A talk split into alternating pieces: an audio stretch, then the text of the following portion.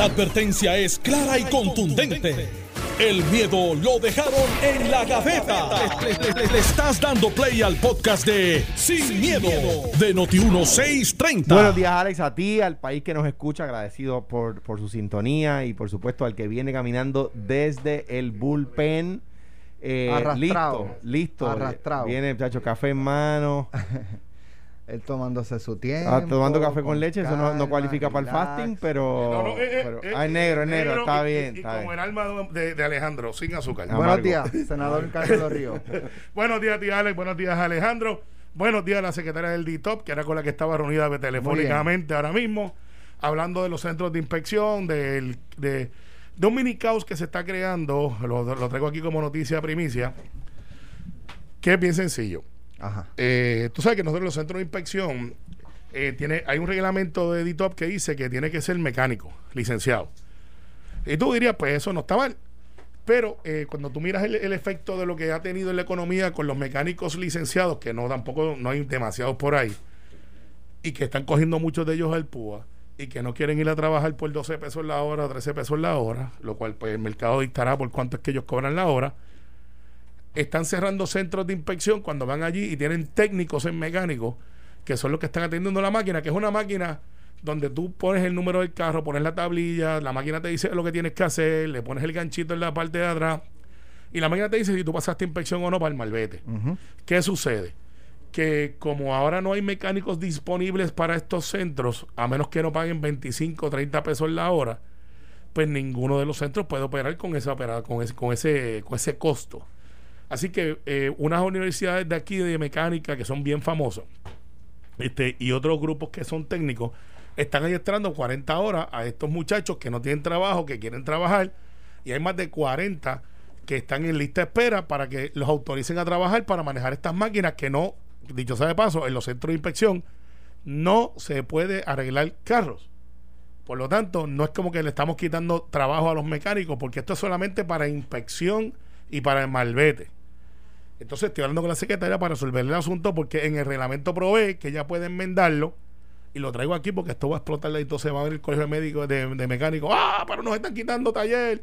Entonces digo, bueno, pues si los dueños de centro de inspección les están cerrando el centro porque no hay mecánicos licenciados, porque no quieren trabajar, pues yo tengo que seguir vendiendo malvete porque si no ahora cuando venga el verano, Alex, se me va a crear un caos brutal de la venta de malvete de un montón de cosas y entonces nos vamos a quejar de que no hay malvete porque los centros de inspección no pueden funcionar porque los están cerrando. Así que estamos tratando de solucionar esto de una manera sin tener que legislar. Y estaba hablando con la secretaria ahora y te la dio en primicia. Aparentemente la cosa se ve bien para que estos 30, 40 muchachos que ya están entrenados puedan tener trabajo para aquellos que tienen la licencia pero no quieren trabajar y que pues entonces que sientan la presión de que si no vuelven al trabajo pues se va a quedar sin trabajo. Porque, Alex, te lo digo, está brutal. Como gobierno te digo, hay más de 200 posiciones para amas de llave, que es un, servicio esencial. O sea, tengo muchos viejitos abandonados aquí. Amas de llave, puestos que usted llama y mañana ya los tiene disponibles. O sea, pues empieza a trabajar. 7 horas, a 11 pesos la hora, ni 10 personas han aplicado. En la última feria de empleo que se dio, que habían 2.000 puestos, ni 100 personas fueron. Mira, ayer estaba hablando con una persona de ese tema, del- de los puestos disponibles y de la gente que no está yendo a trabajar porque está colectando, como le llaman. A los que nos escuchan que están en esa, mi recomendación es la siguiente. Mire, eh, eh, me refiero a un ejemplo particular que estábamos hablando de una persona que se ganaba 50 pesos más colectando que yendo a trabajar, ¿verdad? Y, 50, y, y ganarse prácticamente lo mismo sin trabajar que trabajando, pues él lo ve, él, para a juicio de él era un negocio redondo. Mi, mi, mi consejo, y lo que creo que lo había dicho aquí, es el siguiente. Ahora que los, que los dueños de comercio están desesperados buscando empleados, usted déjele saber que usted está dispuesto a ir a trabajar y gana la lealtad de su jefe. Así, en el día de mañana, cuando los trabajos abunden, su jefe va a preferirlo a usted Claro. porque cuando él estaba en necesidad y nadie quería trabajar porque tenía chavos sin hacer nada, usted dio el paso al frente. Ese es, un- un- ese es el consejo práctico. Ahora, el consejo un poco más eh, profundo, que quizás quizás un poco más personal, es dígaselo a sus hijos. que a usted le pagarían lo mismo por quedarse en la casa sin hacer nada, pero que usted prefiere ganarse el pan de su mesa con el sudor de su frente. Y va a estar... para eh, que no dé un ejemplo... Va a estar no creando un ser humano de bien para el Claro. mañana. Así que rompió la noticia aquí primero. Este, vamos Bueno. va, va a haber enmienda posiblemente de parte del DITOP para que en los centros de inspección no tengan que ser mecánicos licenciados, puedan ser técnicos adiestrados. Tampoco es el que traen en la esquina Exacto. eh, con 38 horas que se pueda trabajar para que podamos adquirir los malbetes sin tener que hacer las filas gigantescas que antes se hacían para buscar el malvete, porque ahora se autorizó la venta de malbetes en los centros de inspección. Antes tú buscabas la boletita y tenías que irte a la colecturía a buscar el malvete con la boletita. Así que ahora es one stop. Bueno, Pónganse para su número, mecánicos, hay que trabajar. en otros temas, esta mañana con Normando Valentín, aquí en Noticiero 630, el presidente del Senado, José Luis Dalmau, solicitó al gobernador un lockdown full, total, por dos semanas. Vamos a escuchar. yo creo que ya es hora de cerrar. Si no cerramos eh, el país por 14 días, estos casos de Espérate, COVID espérate, espérate, espérate, espérate. Usted está abogando por un lockdown, presidente. Hace rato. De verdad. rato. Estamos tarde para hacerlo. O sea que esos números a usted le- Esos números le rato. preocupan a usted. El Task Force Médico está anunciando hace tres semanas que los aumentos van a continuar. ¿Y cómo lo detenemos si no cerramos? Yo sé que hay un sector importante de la economía que atender, pero pero ¿de qué vale si vamos a tener los hospitales llenos y la gente se va a seguir contagiando y falleciendo? Hay que evaluar esto con calma, pero yo estoy seguro que vamos a tener que cerrar. Los casos siguen aumentando y tú acabas de decirlo. Aumentaron hoy más que ayer y mañana van a aumentar más que hoy, lamentablemente. Bueno, por lo que hemos hablado anteriormente, este colegio creo que lo perdió No. el presidente no. del Senado. Bueno, aquí todos nos hemos expresado en contra de un cierre total. ah, ok. El, el Digo yo, presidente este colegio aquí, ok, aquí. Este Menos- colegio, ok. Tú primero, yo Yo- primero. no me digas, Alejandro, que vas a cambiar de posición no, ahora porque no, lo dijo Alejandro no va a hacer eso. No, no, pero, No. pero cualifico, No va a hacer eso. cualifico que hemos dicho Sí. que estamos estaríamos de acuerdo con no hacer un lockdown total para evitar los números que provocarían un lockdown Claro. total. Claro, pero y si los números siguen subiendo, Pero ese hablar- momento va a llegar. hablar de un lockdown total, o sea, eh, y es bien fácil. Yo estoy seguro que él va a seguir cobrando y los empleados del Senado van a seguir cobrando y los empleados del gobierno van a seguir cobrando y los demás qué. Digo, porque si, si, el, si el presidente del Senado dice y en solidaridad Solidaridad. con los demás, nosotros o no vamos a cobrar o vamos a cobrar una fracción de lo que... Ah, pues yo digo, este hombre es... Pero es... eh, cierre total, breguen como puedan, pero yo no, yo sigo cobrando. Mira, ¿sabes? mira, eh, déjame, déjame empezar por el principio, como siempre. Hay gente Gen- que empieza por la parte de atrás. Génesis by the way. 1-1. Recuerden que lo hemos dicho, todo aquel que pide sin ningún problema lockdown total por una, dos, tres, cuatro, cinco, seis semanas, son todos aquellos que no tienen ninguna amenaza económica. Todo aquel que, que, que se ve tambalearse el sustento de su familia, no, está, Bueno, no va a eh, estar de eh, acuerdo. eh, no, no estoy de acuerdo contigo 100%, pero tienes un punto altamente persuasivo. O sea, a mí no me afecta y lo que hace es que literalmente me beneficia, entre comillas, lo digo así, estamos en ¿Tú, radio. tú has visto a alguien que dice, yo No. aunque no cobre un mes, pero que cierren completo, aunque no pueda darle comida a mis hijos, que cierren completo? Bueno, bueno, lo que No. pasa es que no, no hacen ese argumento conjunto. No dicen, aunque no pueda darle comida a mis hijos, es, aunque me coma mis ahorros, aunque tenga que... Pero qué ahorro si se lo han ta- comido durante un año. No, Alex, La- lo que digo, pasa... el, lo- que, el que cobra Ahí- el PUA. Ahí que vamos, ahí que, pudo, vamos. que pudo haber cobrado, Ah. gastó en plasma, se compró un carro Alex, nuevo. Alex, Alex. No Eh, todos, ¿verdad? No, No todos, no, no todos. es verdad. Pero la verdad es que esta economía no ha colapsado porque tenemos tanto dinero federal entrando. O sea, es que, es que como nosotros...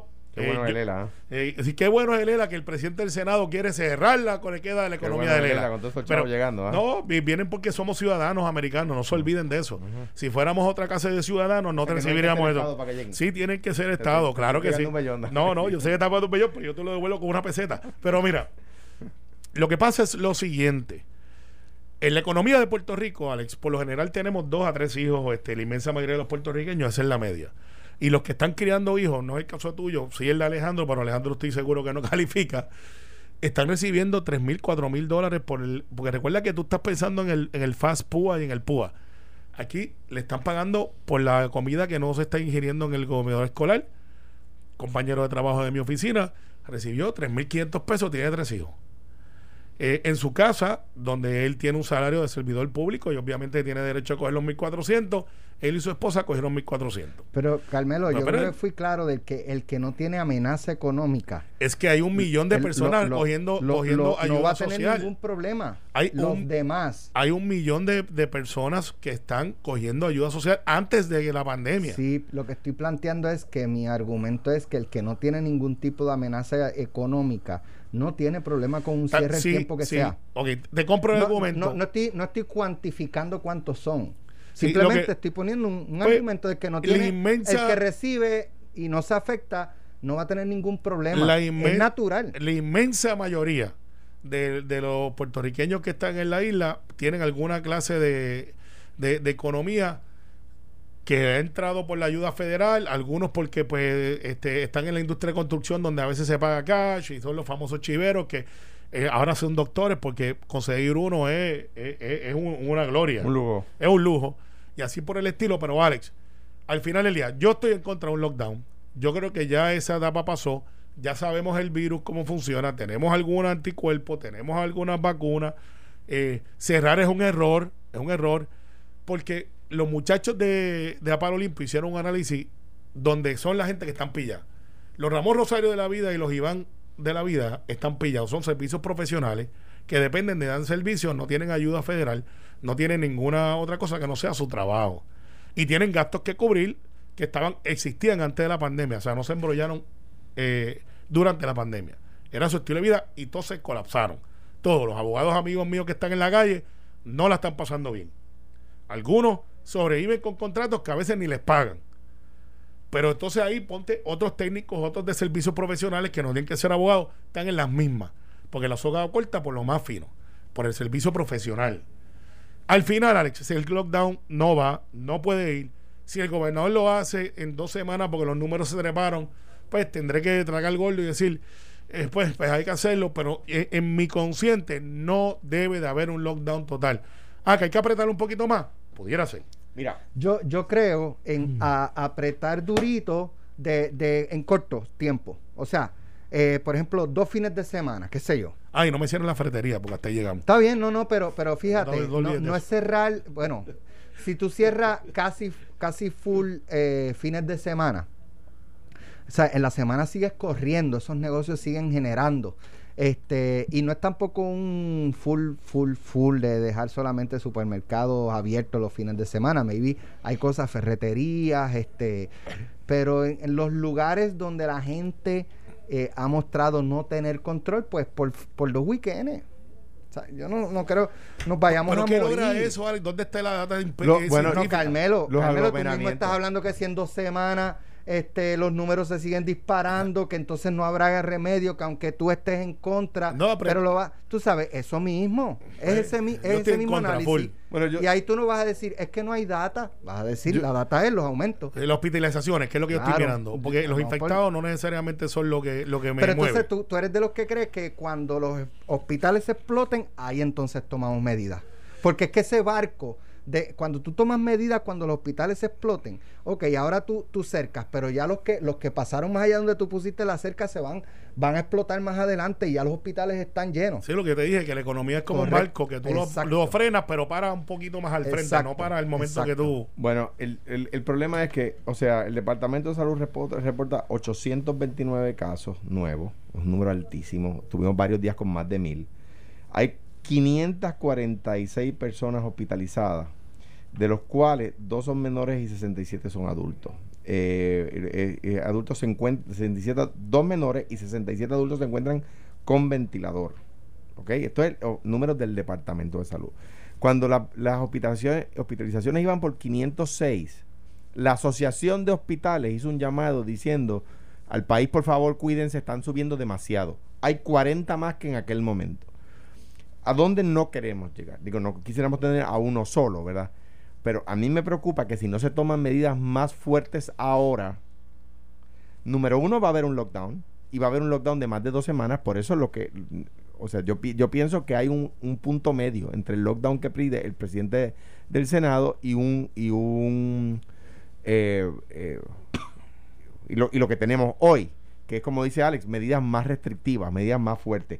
Pero Porque, ese lockdown que él pide hoy, no, creo que estamos, que no. O sea, Él va hoy, full. Él- él- él- yo creo, él yo creo full. que hay un punto medio antes de llegar ahí, que hay un paso puedes previo. decir que estás en contra Pero del presidente del. Senado. Pero es que lo Es estoy una diferencia. Pero es que lo estoy diciendo. Lo que pasa es que yo, yo no estoy de acuerdo con el tema de jamás un lockdown. No. ¿Por, ¿por qué? No, sí, Porque sí, no hay, oye. no hay, si, si no hay gente viva, no hay economía. o sea, Exacto, sí. eh, eh, y, y y eso es peor, ¿verdad? Eh, eh, eh, donde no queremos llegar es a ese punto. es a ese punto y al punto donde los hospitales tienen que decidir a quién admiten y a quién dejan morir. Y porque otros países han llegado a eso. Y aquellos que eh, lo único que les gusta es el tema del estatus. En Estados Unidos tuvieron que hacer fosas comunes. Eso yo no lo veía En Nueva York, En Nueva York. creo que Al fueron principio. 30 mil O sea, o sea, yo- personas en fosas comunes. eh, la última vez que yo vi eso en un país de primer mundo fue en la Segunda Guerra Mundial. Oye, y nada más y nada menos que Nueva York. Y nada más. en la llamada capital, del mundo. Exactamente. do- donde no, no tienen donde mucho correr, vive todo el O mundo sea, uno o sea, encima del otro. O sea, que, que tampoco, o sea, hay un punto medio entre lo que dice el presidente del Senado con lo que, como dice Alex, en este instante, yo creo que no estamos ahí como para hacer un Pero, lockdown completo. pero se, debe tomar algo. Pero más. vamos a llegar ahí pronto y va a ser más de dos semanas. Ahora, los 300 de multa en el aeropuerto, ¿ustedes creen que tendrá un impacto en reducir? eh, es un landing porque fee. porque Yo- los yo creo que aeropuertos sí. han sido identificados como unos, unos centros, ¿verdad?, de alto contagio. Eh, yo no sé cómo, cómo se multa. Este, yo llegué, este, pues, por ejemplo, cuando a mí me paran, pues tengo la licencia y en la licencia ahí me dan la multa. Este, y la tengo que pagar en 30 días o en un año con intereses y qué sé yo, porque me va a llegar en la, en la renovación de la próxima licencia hasta que yo no pague, no me dan licencia nueva. Pero en un caso como yo llego, no tengo prueba al aeropuerto, tiene una multa. O tu Este- licencia de extranjero de otro país, este, tu licencia de Florida, o tu licencia de Francia. Este, ¿a, Sí, pero- a dónde te dan la multa? Por eso. Por- no, yo- no, no- entiendo. Y si hay una explicación, pues que alguien no las dé. Seguro la hay. No, no, no sé cómo se ejecuta, pero estoy de acuerdo. ¿Por qué? Por dos razones. Número uno, la gente se supone que sabe eso antes de montarse el avión. Y si se están montando en el avión porque los pasajes están a 7 pesos, Lo le va a salir a precio. 307 ya de entrada si no, tiene, si no tiene la prueba, ¿ves? Eh, y además crea la, la conciencia en el ser humano de que, espérate un momentito, en esa jurisdicción están tomando este tema en serio. Yo estoy de acuerdo 100%, ya ha tenido efecto. Eh, varios legisladores estatales de descendencia puertorri- puertorriqueña venían la semana que viene y dicen, mira, nosotros estamos, que, que hay, que hay una duda. Eh, hay gente que tiene lo que se llama la, la tarjeta esta de, de que fueron este, vacunados, que la tenemos todos nosotros acá los que nos han vacunado. Eso Eh, si, si eso es suficiente o no. Eh, eh, eso hay que contestarlo. Y digo, bueno, es que yo no sé si tenemos este. Hay- hay preguntas que hay que contestar. Pero, porque esas tarjetas, como la, la prueba, los resultados, eso pueden, pueden falsificarlo. Ah, bueno, pues está bien. y- para, sí. que estemos, para que estemos y, claros. y van- obligar al pasajero a hacerse una PCR en el aeropuerto y lo apague. Eso yo creo que es lo que va a pasar. Porque pues es 300 pesitos o te coges la PCR. Yo, Eh, yo- yo creo que son tres. te- llegaste sin prueba, 300 pesos y te necesitas la prueba. Y la pagas tú. y la pagas tú. Porque, ah, no, claro. obviamente. Mira, Digo- la directora de Vigilancia Epi- Epidemiológica en el aeropuerto Luis Muñoz Marín, Miriam Ramos Colón, no pudo precisar en Normando de la Mañana cómo van a cobrar la multa precisamente a los pasajeros por no presentar la prueba COVID. Bueno, pues Tiene que haber una tarjeta de débito, una tarjeta de crédito, una cuenta o algo para poder ejecutar esa multa o que, que ese gravamen se vea, porque si yo soy de Alaska, de Idaho, de New Jersey y no vuelvo para Puerto. Rico, poco me da si usted me va a multar o no. Cóbrame si puede. Mm. Sin, sin embargo, en ese aspecto, Normando, quisiera compartir contigo que en el mes de marzo, dentro de todos los viajeros que llegaron y presentaron pruebas que fluctúan entre un 48 49%, dependiendo del día, cuando entonces hacemos la evaluación de cuántos eran residentes y cuántos eran no residentes, el 68% de los que presentó prueba son no residentes, o sea, turistas. Que en ese sentido siempre definitivamente hay un margen de ellos que no lo traen, pero es responsabilidad y es parte también del plan que se tiene para la implementación de esta orden, hacer un proceso de educación, ¿verdad? Ya allá en el exterior y poder también también tener la colaboración tanto de las aerolíneas como lo que es entonces la compañía de turismo, la hotelera O sea, ¿cómo vamos a plantear lo que vamos a hacer y no sabemos cómo vamos a cobrar. Eh, bueno, lo que pasa es que no toca a ella. No se supone que eso esté Eh, debe, eh, debe, delineado. a- a- debe haber un protocolo. Escribe la mellado y que nos llame para que nos Pero- explique. Pero yo creo que es una buena idea. De nuevo, Claro. hay que- Hay que ver cómo van a a ejecutarla. ejecutarla. Es landing como fee. dice Normando, si, si a mí me dan una multa hoy eh, y me la dan contra, yo no sé, la licencia de Tennessee. Pero, pero eso, no sé. a- ahí voy, sí se puede. O sea, quiero decir, cuando el ejemplo es de un de una jurisdicción estatal es más fácil. Eh, porque eso sí, hay, ahí está la coordinación entre los estados. O sea, si yo voy a... pero no hay que hacer como que un acuerdo con las Mire, distintas en- jurisdicciones. En la, en la ciudad de en el, en el estado de Colorado, yo iba guiando hacia la ciudad de Denver. Y en eh, allí, si hay un policía dan- dando una multa en el paseo, usted tiene que cambiarse al carril de la izquierda. Usted no puede pasar por el carril más cercano al policía. ok. Es ilegal y te paran. Pues yo iba con mi familia como, como, como, sé, como, ah, dentro del límite de la velocidad, guiando responsablemente, pero no me cambié de carril. No lo sabía. Yo no lo sabía. Di, di tú que por la gloria de Dios íbamos en una minivan que se veían las maletas y las cosas. Y el, el- el policía que está dando una multa me manda a parar. Yo me detengo, él va donde mí, ve las maletas y me pregunta, ¿Where are you from? Yo le digo, I'm from Puerto Rico, we're on vacation. Y él me dice, me explica cuál es la, la- la ley en Colorado y me deja seguir. Si no, me daba la multa a mi licencia y yo la tenía que pagar. O sea, si no, o sea, eso, eso, esa, esa coordinación entre los estados existe. Sí, Sí. pero ahí yo creo que interviene también un poco la, El alquiler del carro. del auto. También ahí El es más alquiler fácil. del auto. Pero la- la- el tema es, cuando uno sabe qué quiere hacer en la vida, encontrar el cómo eh, eh, eh, em- es más fácil que cuando uno no sabe qué quiere hacer, ¿verdad? Yo creo que aquí el, el tema es qué debemos hacer. Van 2.200 y pico de personas muertas en nuestro país por esto. Me, me parece que, que, de acuerdo a los números del Departamento de Salud, lo que me gustó que dijera, no lo- la cifra, es que diste que hay 200 mil personas Do- do- que han fallecido en nuestro país. Dos Entonces mil. incluiste la nación, y eso está bien. no, pues quise decir 2.000. Eh, ay, pero, 2.200 y pico de personas Viste el subconsciente. lo en nuestro dice. país.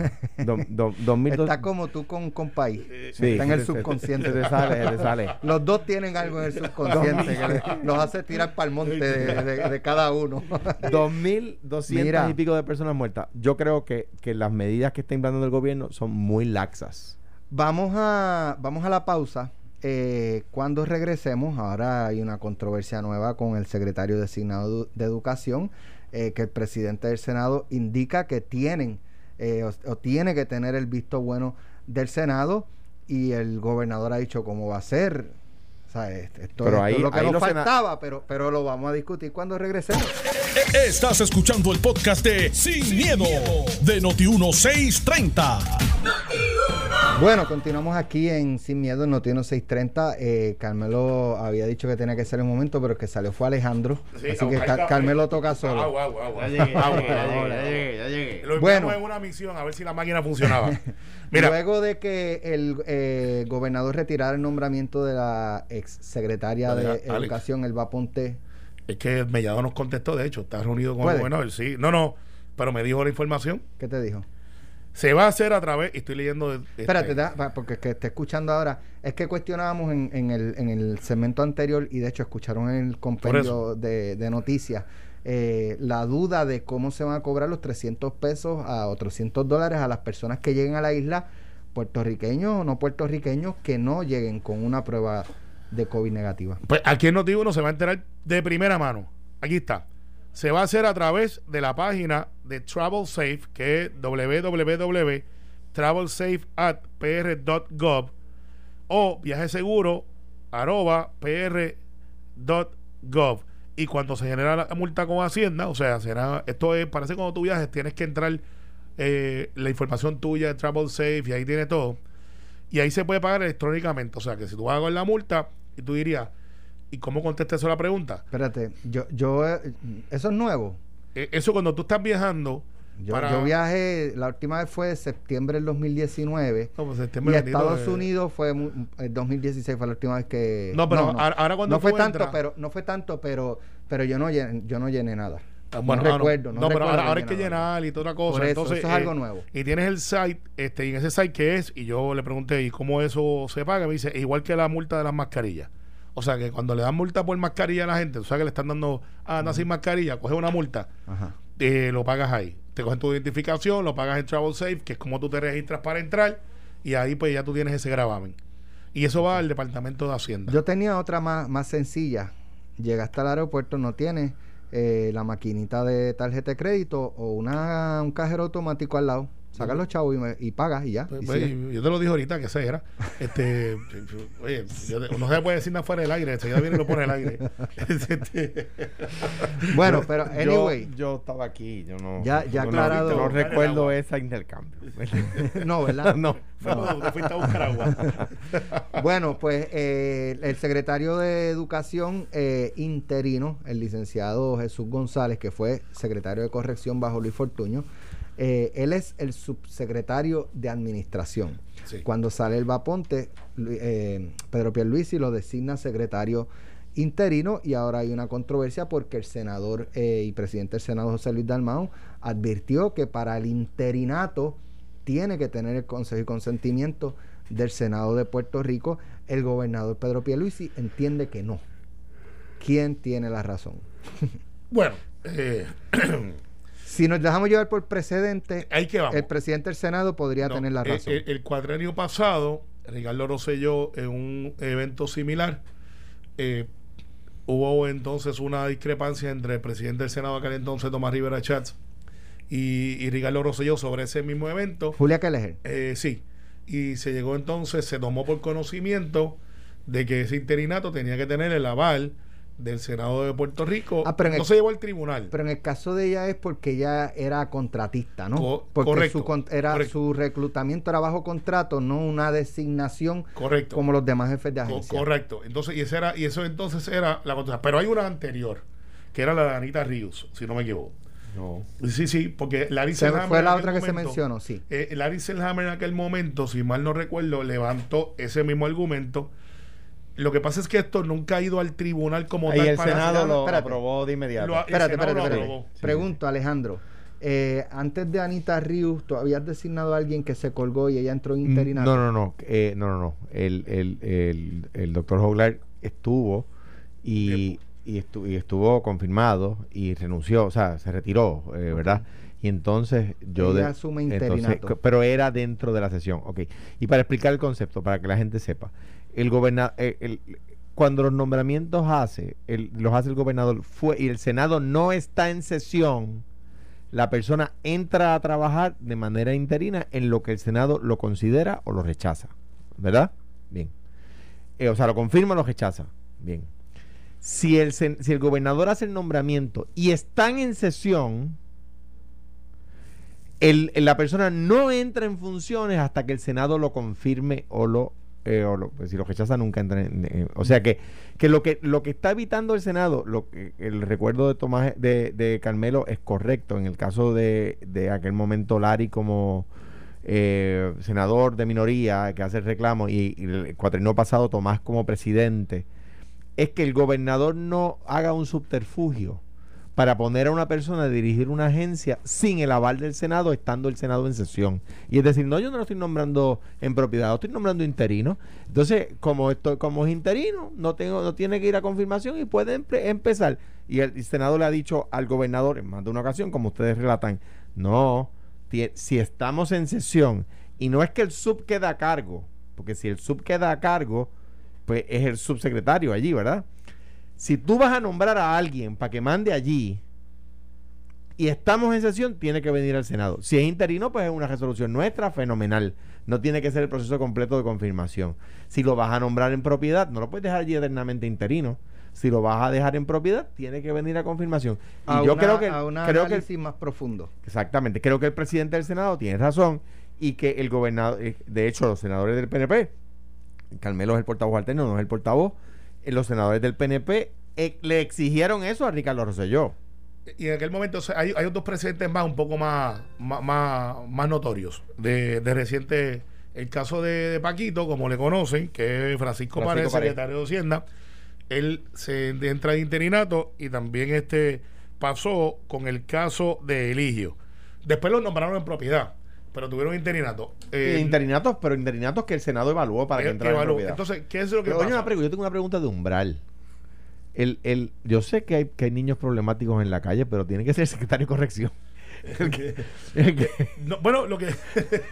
Bueno, Tengo entendido yo no lo que- conozco de conocerlo de ser amigo, así, pero Tengo- sé quién es. Ah, obviamente. estoy seguro, estoy seguro que pero tengo entendido que él, él- él es, él es abogado, creo que es procurador, Sí, eh, pero tiene mucha experiencia administrando. claro. Sí. entonces lo que no, pasa y es. hay que desear lo mejor, y- ¿verdad? y- Yo no, no, no puedo evaluarlo, Y, de, de lo que yo conozco a- a- al licenciado González, es una persona seria. No, todo- lo, la- lo que yo he, lo que yo he lo que he conocido de él, ¿verdad? Que es muy poco, lo que he compartido con él, que es muy poco, pues fue agradable, ¿no? Y, y todo, y todo No esto es forma. porque la ley orgánica del 2008 del Departamento de Educación no provee la sucesión. Si hubiese puesto esto el Joaquín, que tú sabes que es el segundo en mando para efectos de la organigrama, hoy la discusión fuera politizan, el PNP toma por asalto el Departamento de Educación. Hoy no, se le dijo cuando le iba a poner de sub. Y, y- y- y entonces eh, no lo hizo el gobernador, quizás pensando, no estoy, eh, estoy hablando por él, quizás pensando, ok, tengo un interinato que va a ser de cuatro o cinco días, porque él ha dicho ya públicamente que la semana que viene, o quizás nos sorprende esta semana, y diga, la persona es esta. Eh, o, o- o la- o las únicas dos personas, o me quedan dos personas que a- pero, pero entonces el gobernador podría comunicarse quizás con el presidente del Senado lo y decirle, lo hizo. con calma, que no, no bueno, va a ser él. Bueno, no, no Déjalo. le, no le digo eso. Pero la, comuni- persona, la comunicación entre José Luis Dalmau y el gobernador Peluisi es buena, bien buena. No puedo decir lo mismo con Tatito Hernández, esa es la verdad. Aquí hablamos sin miedo, pero es buena. Y la tiene también con Tatito, tampoco es que lo esté ignorando, lo que pasa es que Tatito hace maldades. Dice una cosa cuando está reunido y cuando sale allá se adjudica otra. Pero son diferentes estilos. Al final del día, yo creo que hoy lo que va a hacer José Luis Dalmau, la experiencia me dice que él tiene dos opciones. Él coge la carta, porque no es como que Pierluisi lo dijo solamente al aire. Le envió una carta diciendo estoy nombrando a fulano de tal, y el Senado puede hacer dos cosas. O toma por conocimiento esa notificación del gobernador del interinato y la da como una resolución y la convierte en resolución, trayéndola al hemiciclo, descargando la carta, y el Senado ahí entonces toma conocimiento de ese interinato, que lo puede hacer, y decir, ok, ¿quién está a favor o en contra? Y autoriza o no autoriza el interinato. No tiene Eh, que ir a vistas No, públicas. no, no, no. Eso es algo. Es algo procesal rápido. Sí puede ver que haya algún eh, pregunta y respuesta rápida, de, que puede ser hasta, mira, ven a visitarme a mi oficina, te quiero ver. Eh, ¿Usted va a tomar el contrato durante estos cuatro días? No. ¿Y qué usted va a hacer? Pues voy a mantener unos proyectos que hay que firmar porque son time sensitive. Si no lo firmamos esta semana, se pierden estos fondos. Ok. Porque si le dice que no el jueves, va a poner que hoy no lo atienda, que lo atienda el jueves. Y hoy se firmó contratos y ayer o mañana pudiera ser que esos contratos fueran nulos al momento de porque no hubo consejo consentimiento. Y, esa es la controversia. Pero mira, sí, y, el, y el presidente del Senado ha dicho lo voy a hacer de manera rápida para por el beneficio de la agencia. O sea que yo creo que el, el gobernador quizás, ¿verdad? Alguien le asesoró mal, etcétera, eh, porque era demasiado rápido en el conocimiento de todos encontrar eh, precedentes tan cer- cercanos como el Senado PNP el cuatrenio pasado al gobernador PNP. O sea, eh, eh, pues es simplemente así. Además, es separación de poderes. Eh, eh, si no, el gobernador muy fácilmente podría simplemente nombrar interino y ya, y se acabó y le pasa por encima al Senado. Ahí el- el- el- la constitución no está para, para, para que sea burlada así de, de sencillamente. Y yo no creo que el ánimo de José Luis y el gobernador hoy día Exactamente. sea de uno de controversia. Estoy de acuerdo. Eh, hoy va, va, va a vista pública el de Regreso de Deporte, Don Rey. Eh, este hay un proyecto. Estuvo ayer eh, eh, Man- eh, Manolo. eh, Ma- Manu- Manuel Torres, en una vista Para que. Contraloría. Para Contraloría. Hoy se ve un proyecto, irónicamente, de Dalmau Primo, el de Carolina, el portavoz, eh, para eliminar de que personas como Dalmau pueda, como Manolo. Manuel Torres pueda ser el Contralor, por un ejemplo del CPA. Hay una gran columna de Ariel Nazario, que te soy honesto, nunca la había visto en sus columnas y me pareció de gran profundidad. No Ariel- porque. Ariel es un tipo. No, no, sí, yo sabía que tenía esa capacidad, pero no, lo- no había leído una columna de él eh, sobre asuntos históricos de si debería ser CPA o no.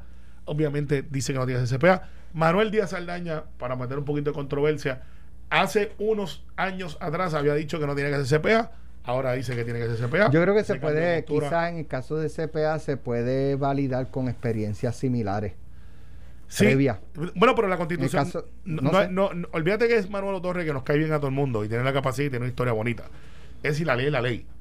Entonces, para efectos de la constitución y toda la cosa, Ariel Nazario, eh, un abogado del Partido Popular que ha ocupado muchas posiciones en el Senado y es asesor de mucho, eh, de, Partido Popular como tal, explica, mire, no tiene que serlo. No tiene que serlo. Y, y Bueno, entonces, Pero, pero por eso, Pero por eso es que Javier es que está él- haciendo la ley. Exacto.